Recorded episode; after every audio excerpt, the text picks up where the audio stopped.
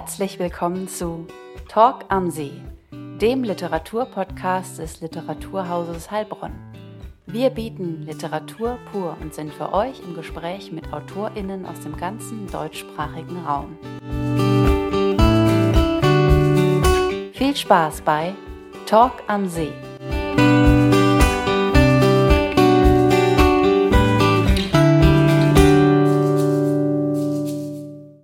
Heute mit Arno Kamenisch.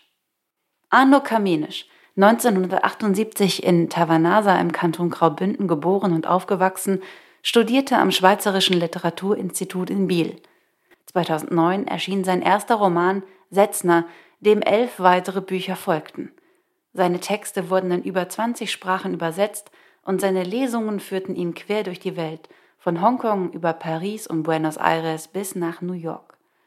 Im März 2015 entstand der Dokumentarfilm Arno Kamenisch Schreiben auf der Kante. Mit seinem Roman Die Welt war er im Januar 2023 zu Gast im Literaturhaus Heilbronn und verriet Literaturhausleiter Dr. Anton Knittel unter anderem, wieso das Schreiben und das Reisen für ihn zusammengehören. Das Gespräch führte Literaturhausleiter Dr. Anton Knittel. Einleitung gesprochen von Lena Kirchgessner. Ja, herzlich willkommen zu einer neuen Folge Talk am See, heute mit Arno Kamenisch. Schön, dass Sie da sind. Arno Kamenisch ist mit seinem neuen Buch Die Welt bei uns zu Gast. Gleich die An zum Anfang die Frage, die Welt trägt den Untertitel, Gattungsbezeichnung Roman. Wie kommt es dazu? Äh, ja, weil es ein Roman ist. Hallo zusammen. ja, und es ist, äh, ist ein Buch über, das Neue, über den Aufbruch. Äh, ich erzähle da aus den Jahren, als ich zwischen 20 und 30 war und äh, aufgebrochen bin. Und ich glaube, so die Jahre zwischen 20 und 30, das ist für ganz viele von uns sehr eine wichtige Zeit vielleicht auch eine prägende Zeit, wo wir herausfinden, welche Richtung entwickelt sich alles, wohin führt das Leben.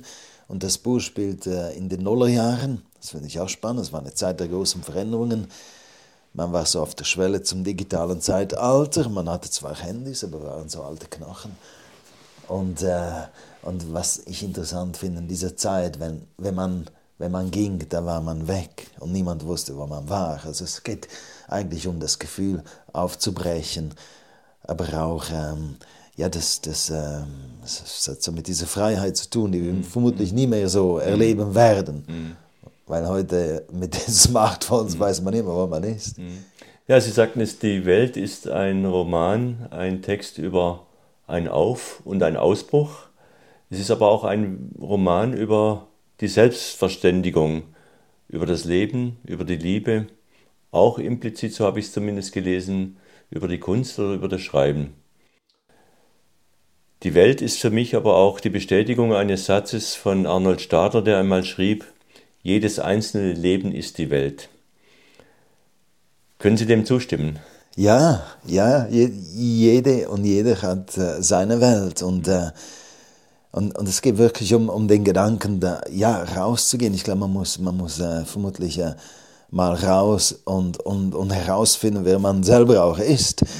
So, ich, ich arbeitete dann, ich habe unterrichtet und dann kam, ich war 23 und hatte das Gefühl, äh, da ist noch was. So war ich insgesamt fünf Jahre im Ausland und da habe ich wirklich auch die Sprache noch mehr entdeckt und das Schreiben. Ich habe dann drei Jahre in Madrid gelebt und da habe ich angefangen, intensiv zu schreiben. Also für mich war diese, diese lange Weg oder diese Odyssee, irgendwann hat sie zum Schreiben geführt. Mhm. So, äh, und und als ich aufbrach, irgendwann bin ich so ein bisschen erschrocken, habe gemerkt, ich bin genau auf der anderen Seite der Welt. Also ich, weiter weg kann ich nicht. Und vielleicht muss man sich lösen aus all diesen Strukturen, in die man hineingeboren wurde, um, um äh, es, vielleicht muss es irgendwann still werden, man aus die, die Einsamkeit erleben, um zu merken, ja, wohin geht es genau. Also für mich sehr eine wichtige Zeit. Ja. Das Schreiben und äh, das Reisen gehören bei Ihnen zusammen.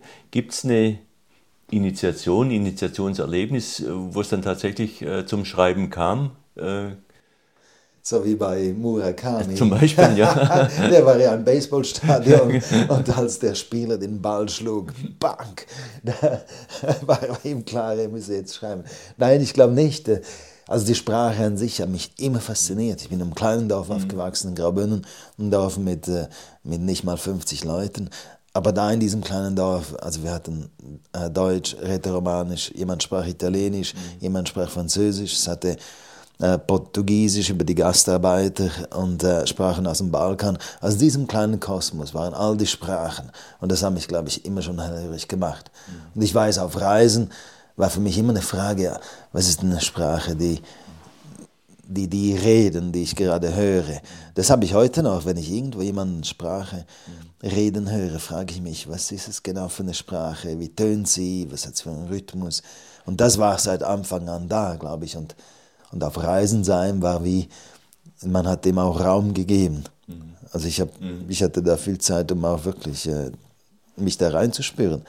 Und da kommt natürlich das andere dazu. Ich bin einfach los, zum Beispiel aus Südamerika, ich konnte kein Spanisch und ich war alleine unterwegs. Mhm. So, ähm, ja, buscate la vida, sagt man auf Spanisch, finde dein Leben, such dir das Leben in diesem Sinne. Und reden, kommunizieren, etwas so Grund, äh, Grundlegendes. Mhm. Das ist existenziell so. Mhm. Und Sie schreiben ja im Buch äh, Die Welt, äh, Sie sagen es jetzt auch gerade, Sie sind einfach los ohne letztendlich ohne große Planung und ohne ähm, Reiseziele bewusst anzusteuern. Ähm, wie schreiben Sie? Schreiben Sie mit, äh, mit dem Plan im Kopf, wo führt es genau hin, oder lassen Sie sich so beim Schreiben genauso darauf ein, ich äh, folge meinem Bauchgefühl? Nein, das ist ganz anders beim Schreiben. Da weiß ich ganz genau, was, was ich schreiben werde, bevor ich anfange zu schreiben. Aber beim Schreiben, ich rede eigentlich nie über das Schreiben an sich. Da denke ich an meine Großmutter aus diesem kleinen Dorf. Die machte die besten Kapuns der Welt. Das ist etwas zu essen, also das Weltklasse. Aber wie sie das genau machte, das wusste niemand. Also was wir bekamen, war das, was auf dem Tisch war. Und das finde ich doch ein schönes Bild. Mhm. Aber ich weiß schon sehr genau, was ich schreibe, bevor ich anfange. Mhm. Sonst mhm. äh, verliere ich mich irgendwo. Mhm. mhm. Und äh, jetzt versuche ich nochmal die, die Analogie äh, zwischen Reisen und Schreiben, beziehungsweise zwischen der Welt, Ihrem Buch und dem Schreiben herzustellen. Sie schreiben ja in, in der Welt äh, das jugendliche Ich oder das junge Ich mit 22, 23 Jahren äh, hat sich aus dem toten Winkel, beziehungsweise äh, versucht unter dem Radar äh, wegzubewegen, sei es in Liebesbeziehungen oder aber äh, bei der Armee äh, in, in der Schule, wo man bewusst im, unterm Radar bleiben wollte, ist das Schreiben eigentlich die, die Gegenentwicklung. Ja, beim Schreiben zeigt man sich und das finde ich ja schön. Und sonst, äh, ja, es ist schon etwas, das äh, mir vermutlich eigen war, mhm. in jungen Jahren sich auch unsichtbar zu machen in gewissen Momenten. Das hat mhm. natürlich auch mit meinem Sternzeichen zu tun. Ich bin Wassermann, die brauchen noch ein bisschen mehr Luft als die anderen. ja, aber... aber ein Wassermann ähm, aus den Bergen. das habe ich nicht verstanden. Ein Wassermann aus den Bergen. ja, ja, das ist an, an sich schon widersprüchlich. Aber... Ähm, ja, das, ist grundsätzlich beim Schreiben, wenn man, man steht dann hin, wenn man was zu sagen hat, wenn man was zu erzählen hat und äh, so. Und das, dann zeige ich mich. Mhm. Dann, äh, dann, dann, äh, ja. Mhm. Und jetzt versuche ich es nochmal mit einer weiteren Analogie. Äh, Reisen und unterwegs sein, äh, Reisen und Schreiben. Ist das letztendlich auch ähm, ja, ein Impuls äh, für die Notwendigkeit, auch ein Zuhause zu haben, einen irgendwo anzukommen. Mhm. Ja, vermutlich schon. Die Sprache ist man zu Hause. Das ist vermutlich äh, der letzte Ort, wo man noch zu Hause ist. Und für mich ging es natürlich auch darum, ich ähm, muss das Leben, glaube ich, erleben mhm.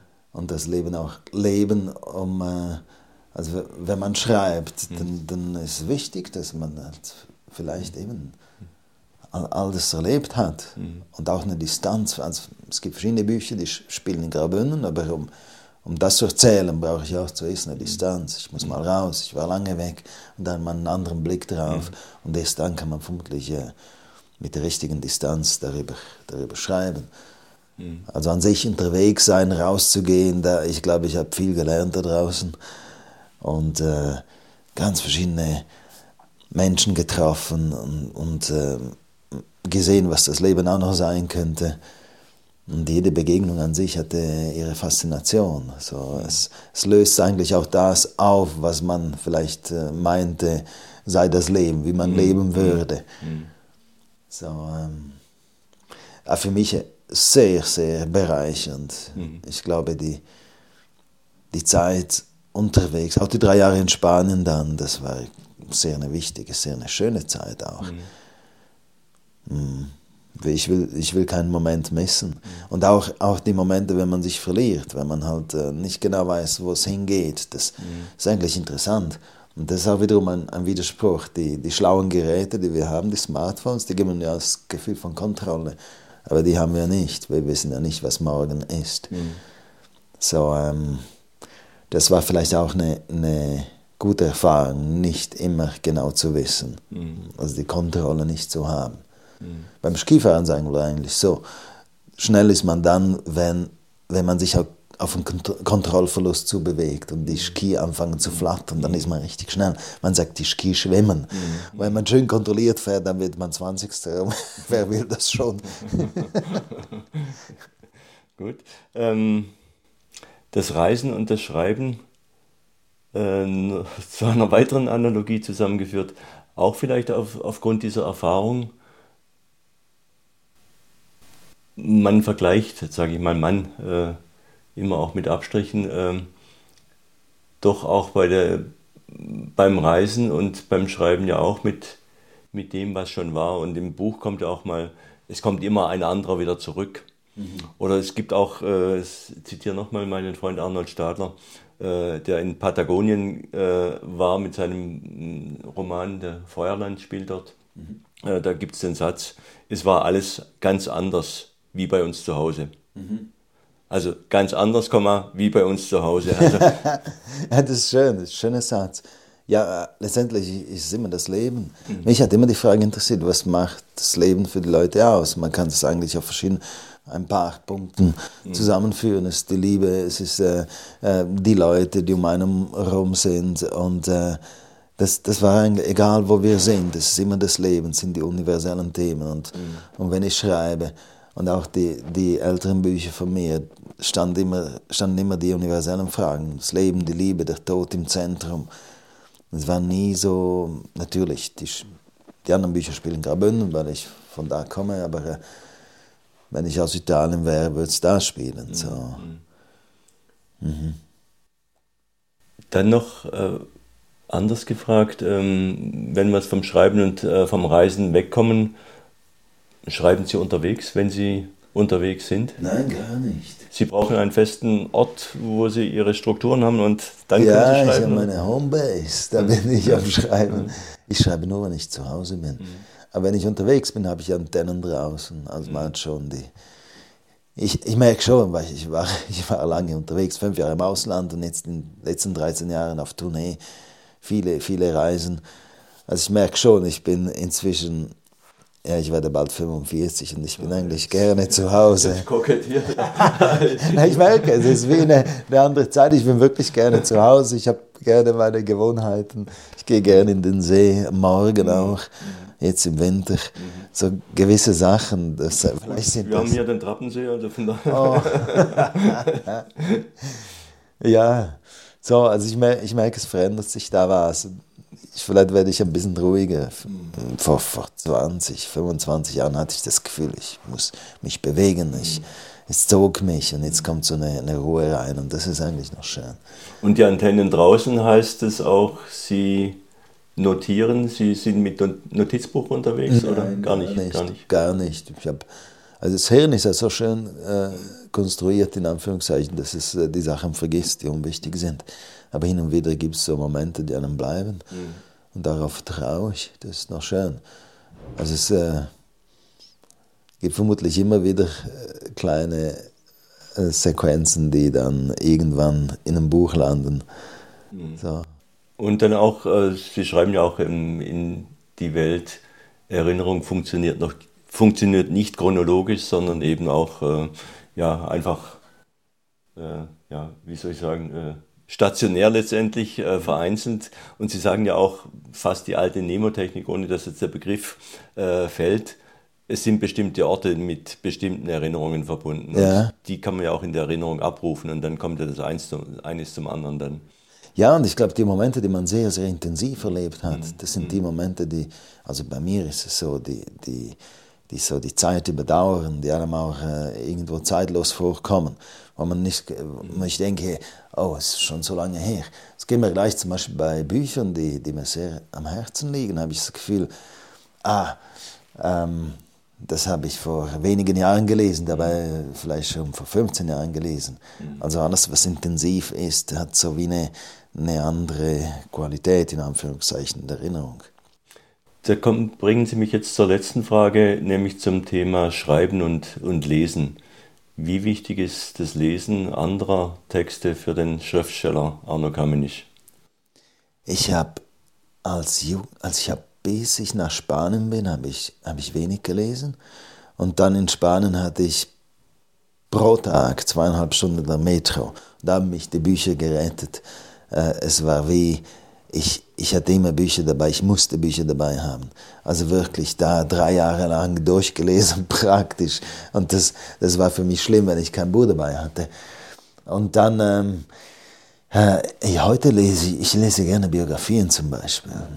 Ich habe die Affinität zur Musik, das hört man mir vermutlich auch an, wenn ich auf der Bühne bin. Eigentlich bin ich auch ein Musiker, nur dass ich nicht Trompete spielen kann und all das aber ich habe dann Affinität und, und interessiere mich für Musikgeschichte, für äh, Biografien und ähm, natürlich auch literarische Texte. Aber ganz, ich habe da ganz speziell, jemand, den ich sehr mag, ist Barrico. Mhm. Novecento ist ein Text, den ich einmal nicht mehr lese und äh, ich erwähne das, weil ich Barrico heute in der Tasche habe. Mhm.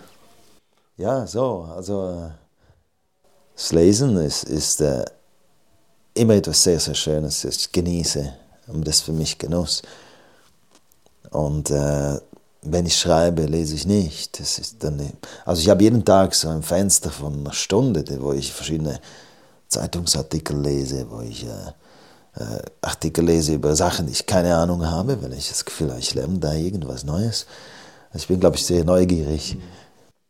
Mhm. Und das sind äh, Texte, jetzt auch wenn Sie jetzt äh, Biografien lesen, auch Texte in verschiedenen Sprachen, also in den Sprachen, in denen Sie zu Hause sind. Also es ist nicht nur äh, Französisch oder äh, ich lese vor allem, ich lese vor allem äh, auf, Deutsch. auf, Deutsch. Hin und wieder äh, eine andere Sprache. Als ich auf Reisen war, war das anders. Da habe ich schon. Also in Spanien habe ich gerne Spanisch gelesen mhm. auch oder äh, Englisch hin und wieder was oder äh, wie auch immer, ja. Aber ja, ja, ich lese eigentlich äh, sehr gerne auf, auf Deutsch. Oder eben ein Barrico lese ich dann gerne auch im Original. Dann ganz herzlichen Dank. Wir freuen uns auf weitere Bücher von Arno Kamenisch. Schön, dass Sie da sind. Danke vielmals. Merci. Das war Talk am See, der Literaturpodcast des Literaturhauses Heilbronn. Wenn euch die Folge gefallen hat, dann abonniert den Podcast ganz einfach auf Spotify oder überall, wo es Podcasts gibt. Mehr Informationen findet ihr auf unserer Homepage unter www.literaturhaus-heilbronn.de slash podcasts. Bis zum nächsten Mal bei Talk am See.